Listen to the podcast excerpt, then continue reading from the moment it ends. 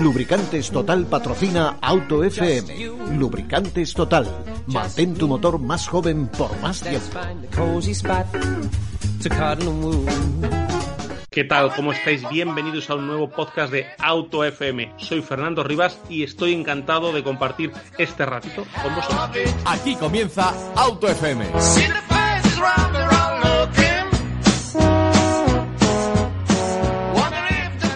Informe de seguridad. Vamos con otro informe de esos eh, donde analizamos cómo se ha comportado, cómo ha respondido un vehículo en los test de EuronCap.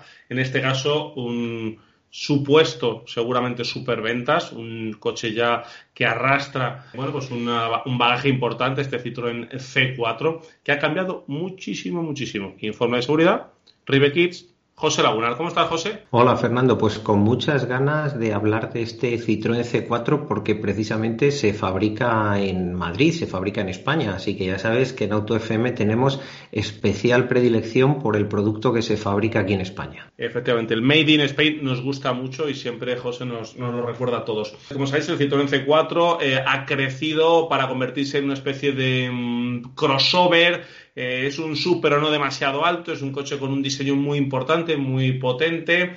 Está a la venta desde unos 21.700 euros. Y bueno, pues tiene eh, tecnología eh, gasolina, tecnología diésel y también una variante eh, 100% eléctrica denominada EC4.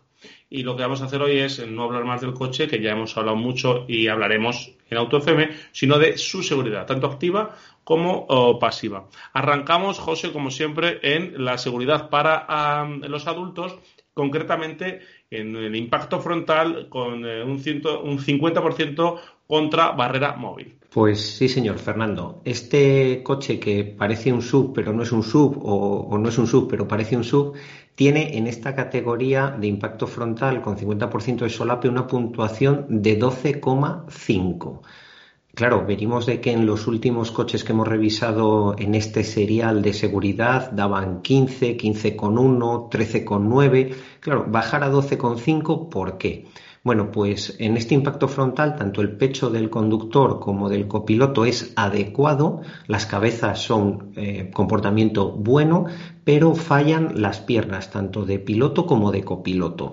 E incluso hay una pierna, que es la del copiloto, en la que la puntuación llega a ser deficiente. Así que bueno, aquí la gente de Citroën tiene que mejorar un poco esa posible intrusión del chasis dentro del habitáculo, ojo, a la altura de la parte baja de la pierna. Si vemos dentro de este impacto cuánto de severo es para el otro coche, vemos que no tiene ningún punto verde, con lo cual no es un coche excesivamente flexible, es un coche que digamos que es bastante severo para el coche con- para el otro coche contra el que impacta. Y esto es una puntuación que desde 2020 Euroncap tiene muy en cuenta porque no solo el coche tiene que proteger la vida de los que van en él, sino también del resto de usuarios de la vía. Efectivamente, y pasamos ahora al impacto frontal al 100%. Bueno, en este impacto que es chocar directamente el coche contra un muro de hormigón, el pecho tanto de piloto como de la persona que va detrás del copiloto en la segunda fila de asientos, que además se usa un dummy un poco más bajito, un dummy de uno- unos 60 aproximadamente de altura, un dummy que representa a una mujer, el pecho también es adecuado, que va muy en la línea del resto de vehículos que se han ensayado en Euroncap en los últimos tiempos. Así que de momento en seguridad frontal para adultos, donde nos está bajando la media este Citroën C4 es precisamente en las piernas de piloto y de copiloto. ¿Y en un impacto lateral, José? Aquí en el impacto lateral tenemos una puntuación de 12,1 frente a 16 posibles. Recordamos que el único que ha conseguido hasta ahora esos 16 puntos de 16 posibles es el Cupra Formentor y el resto de coches tienen un, van desde los 15 puntos a los 10,7 que tenía el Dacia Sandero. Así que este mm, Citroën está un poquito por encima del Dacia Sandero, en concreto un 20% por encima, un 20 y poco por ciento por encima, y otro 20% por debajo de coches como por ejemplo el Volkswagen ID4. Vamos a analizar con más detalle este impacto lateral, eh, hablando, José, del impacto lateral contra barrera móvil o contra un mástil. Bueno, pues en estos dos impactos laterales que son muy diferentes, eh, el piloto, que es donde mira EuronCap, da la calificación de bueno tanto en cabeza como en pecho.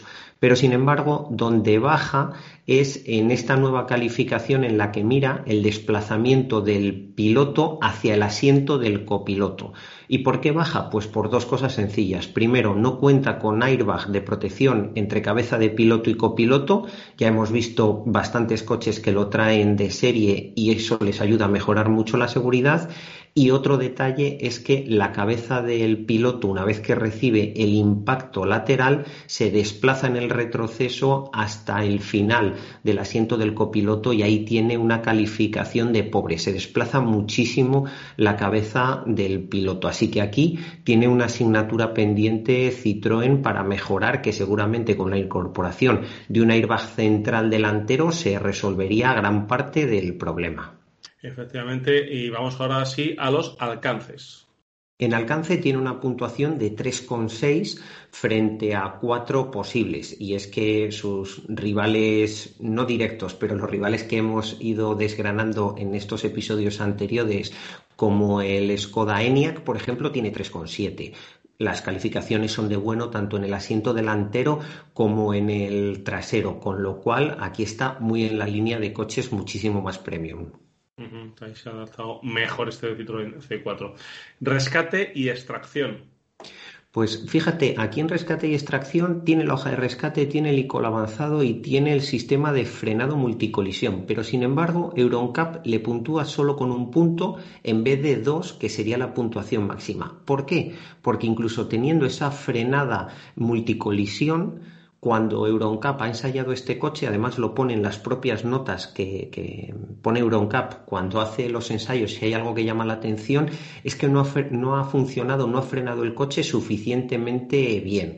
Seguramente estos sean capaces de resolverlo a lo largo de los meses con software con software adaptado ¿no? a este tipo de... Sí, seguramente puedan ser capaces de ajustar. A ver, el coche ya tiene los frenos y seguramente puedan afinar un poquito más esa frenada multicolisión para que el coche una vez que tenga un impacto no, no reproduzca ese impacto contra otro coche y se pueda bloquear o detener el coche no solo como lo hace hasta ahora, sino según los requerimientos que tiene EuronCap, que ya sabemos que van siempre eh, por delante de lo que pide la propia normativa. En cuanto a seguridad infantil, vamos a, analizar este, este Citroën C4. Bueno, en seguridad infantil, si pensamos solo en el impacto lateral, vemos que tiene 8 puntos de 8 posibles, tanto en posiciones de instalación como en facilidad para instalar las sillitas o en poder instalar una sillita en el asiento central trasero con cinturón de seguridad, está muy bien. ¿Dónde tiene la pega, por así decirlo? Pues en el impacto frontal, y es que en el impacto frontal tiene 13,9 de 16 posibles y esto afecta a las dos posiciones, tanto a la detrás del piloto como a la detrás del copiloto.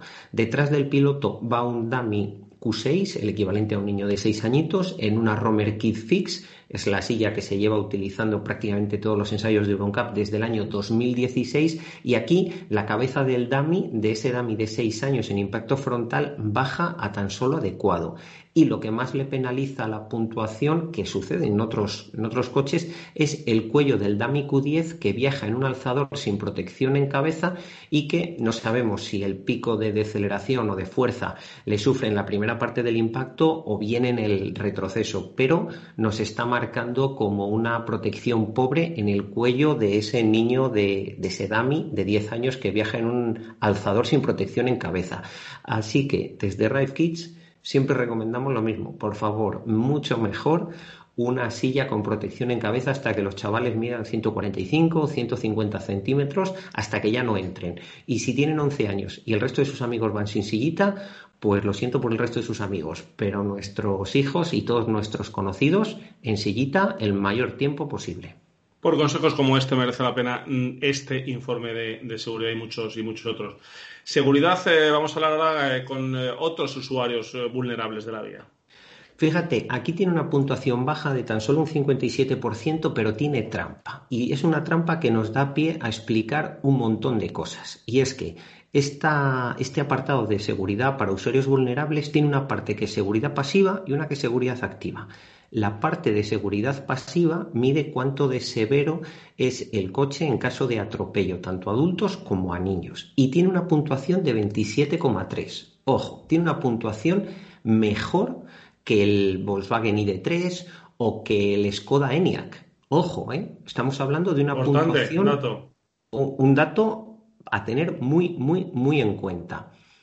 Claro, pero ¿dónde baja? ¿Dónde baja la puntuación para que tenga en el global un 57%? Bueno, pues que tiene asistente de frenada para peatones, pero con una puntuación baja, y no tiene asistente de frenada para ciclistas.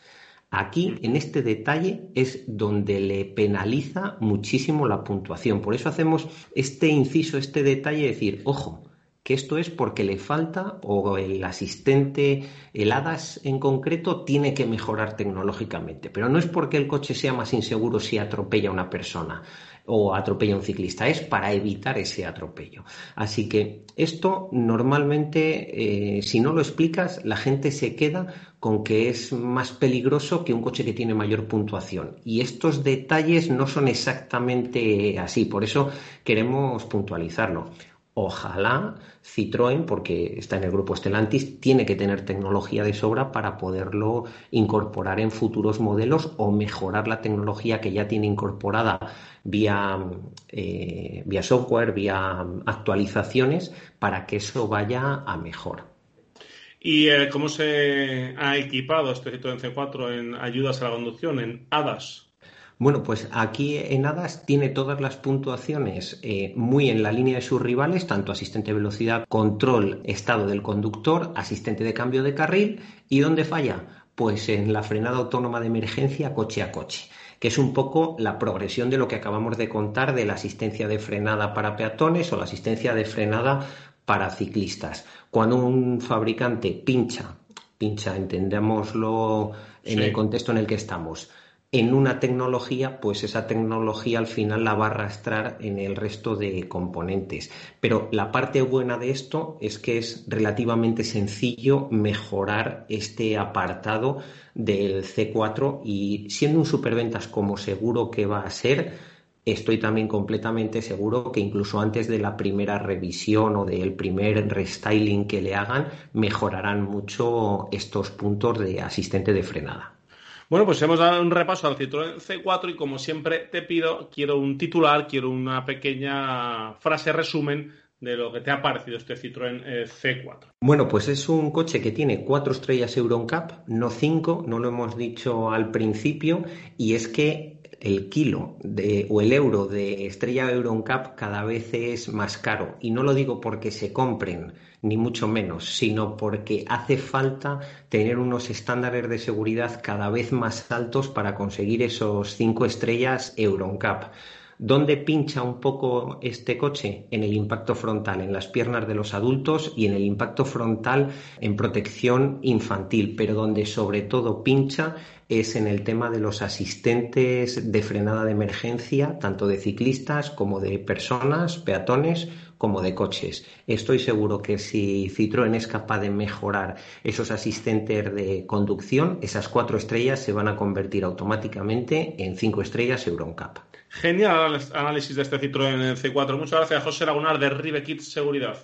Gracias a vosotros. Hasta el próximo informe pues ya sabéis que muy pronto el próximo informe y, mientras os atendemos tenéis un montonazo de informes, eh, llevan casi 15 o 16 informes y seguimos sumando y sumando en autofm.es, en la pestañita de seguridad. Compartimos eh, todas las novedades en arroba autofm radio, nuestro canal de YouTube de autofm y en info arroba autofm.es os atendemos para cualquier cosa que nos, nos pidáis. Lubricantes Total te ha ofrecido AutoFM Lubricantes Total. Mantén tu motor más joven por más tiempo.